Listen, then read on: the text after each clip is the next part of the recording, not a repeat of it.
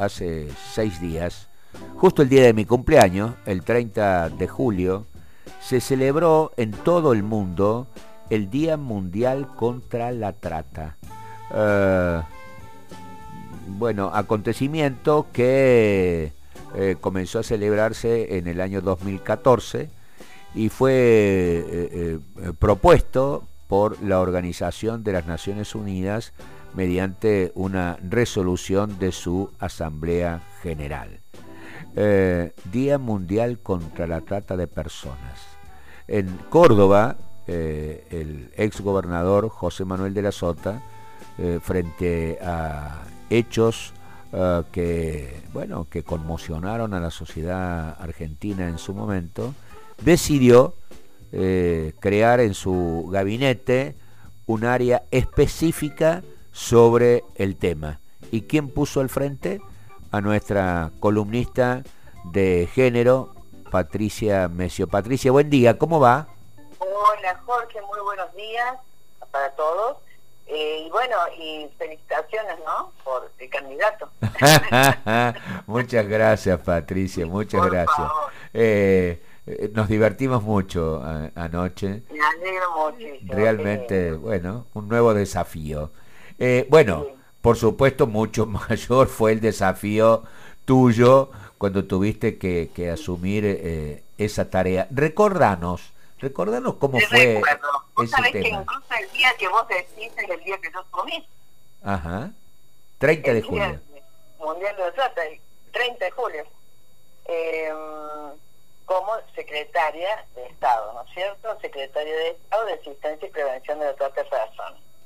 O sea, la, ley de lucha contra la trata de personas, eh, que así se llamaba, de contención y recuperación de víctimas de la explotación sexual, le impuso eh, el gobernador José Manuel de Sosta en el 2012, que era la ley 10.060, prohibiendo instalación, funcionamiento, regenteo, ¿no es cierto? Bueno, todo lo que puede de manera sensible, whiskerías, cabarets nocturnos, eh, locales de alterne, o sea, eh, el gobernador de Azota hablaba de la lucecita roja.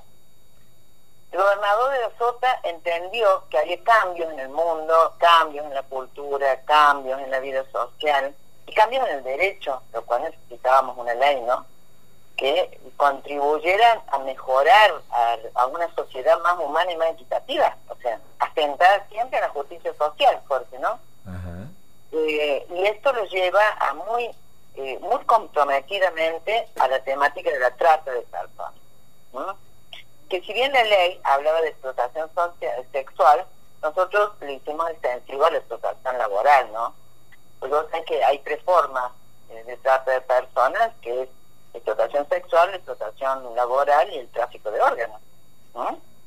Eh, entonces, bueno, era un enorme desafío porque había una serie de problemáticas que surgen en torno a, estas situaciones eh, que ofrecen algunas resistencias por alguna parte ante las confusiones entre trata de personas y prostitución, eh, entre explotación y explotación social. Y el tema de la vulnerabilidad siempre presente en, eh, el tema de trata de personas. ¿no?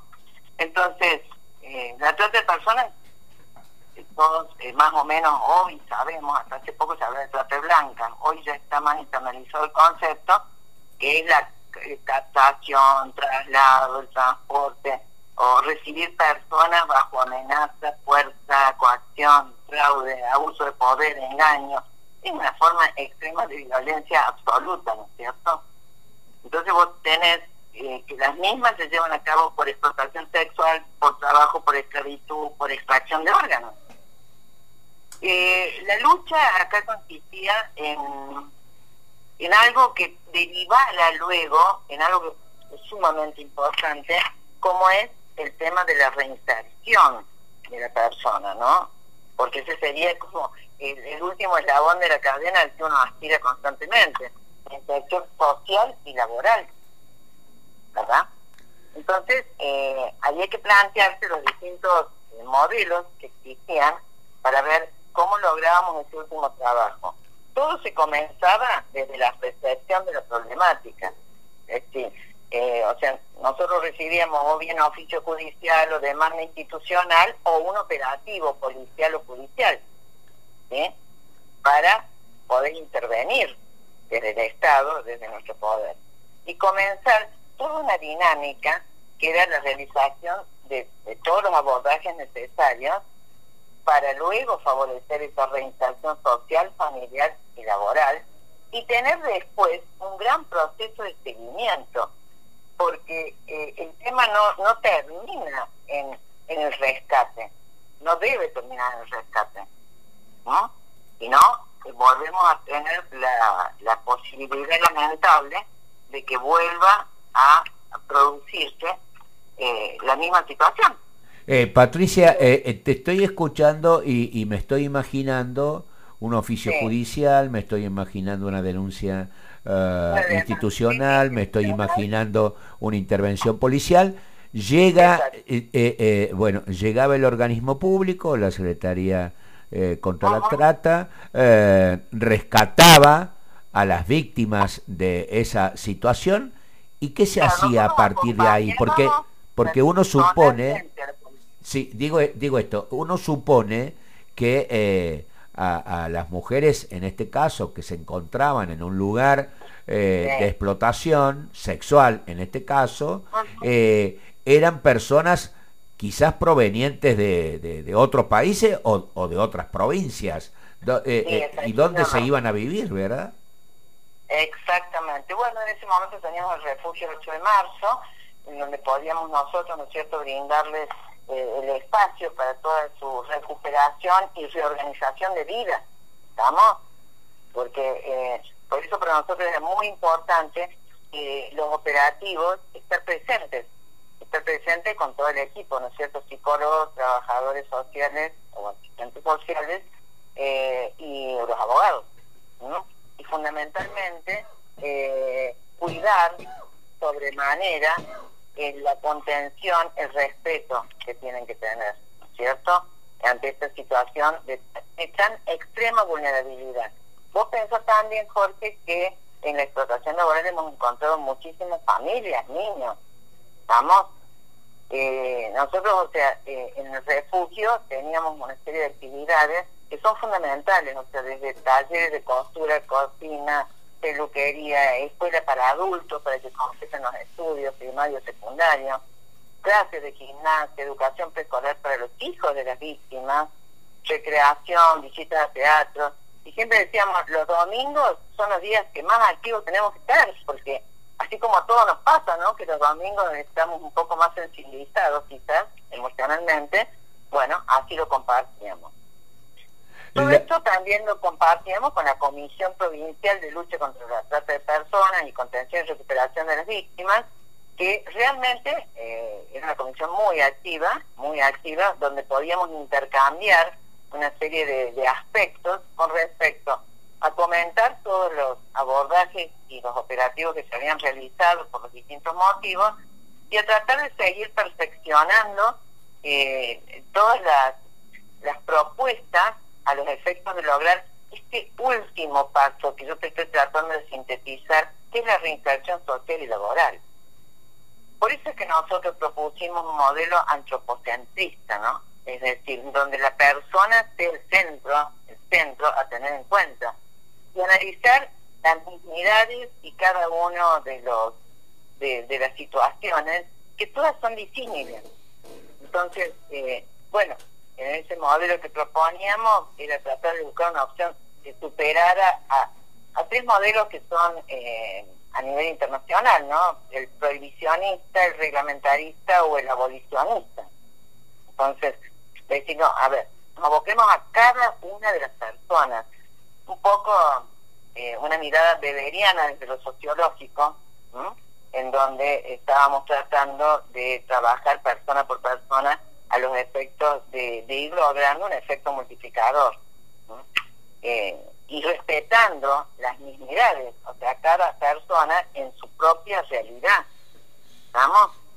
Por eso, con sus pautas socioculturales. Teníamos que trabajar mucho con, con los distintos este, eh, organismos internacionales, con las distintas instituciones, eh, tanto a nivel de, laboral y todas las normativas para evitar la explotación laboral, que también es una explotación que hay que tenerlo muy en cuenta y que, ocurre, ¿no? y donde están involucrados muchas veces niños. Entonces, eh, bueno, situaciones de vulnerabilidad extremas, extremas. Y que desde la... estábamos al lado, no en contra. Ajá. Eh, desde, eh, desde tu experiencia, desde el, el minuto inicial de, de, la, de la creación del organismo público hasta hoy, ha habido avances, ¿verdad? Eh, yo eh, pienso que sí, o sea, mi actividad hoy actual es otra, sí, sí. entonces no, no puedo hacer una, una evaluación concienzuda, por supuesto, ¿no? Pero el tema que se ha visibilizado, lo trata de personas en el gobierno eh, desde el 2012, desde el gobernador de los Tortas fue pionero, tremendamente pionero en esta situación, porque porque realmente le dio una eh, enorme importancia a esa tremenda forma de violencia. Y por supuesto que Córdoba continuó trabajando en estas temáticas, lo cual este, es totalmente aplaudible porque porque es algo que no debemos dejar de comprometernos, ¿no? Es un tema muy complejo y bueno, y también tener en cuenta el tráfico de personas que está asediando ahora eh, mucho, ¿no? Eh, entonces, eh, son situaciones de extrema vulnerabilidad que no se pueden dejar pasar. Y bueno, y hay que intervenir con, con la policía, con la división de trato de la policía, con, con la CIP, con Renatea, con el Ministerio de Trabajo, con distintos organismos. Hay que tener una mirada interinstitucional e interdisciplinaria. Pero Córdoba no ha abandonado el abordaje de estas temáticas bajo ningún punto de vista. siempre lo he ido profundizando porque este, se, consideran temas de enorme importancia dentro de nuestra dentro de Córdoba, ¿no? Sin eh, duda, sin duda. Ah, eh, este, y es un y es un tema que, que no hay que descuidar. Patricia, muchísimas gracias. No, ¿eh? no, exactamente. Bueno, Jorge, que tengan un muy buen fin de semana. Igualmente para vos. Para todos. Chau, chau.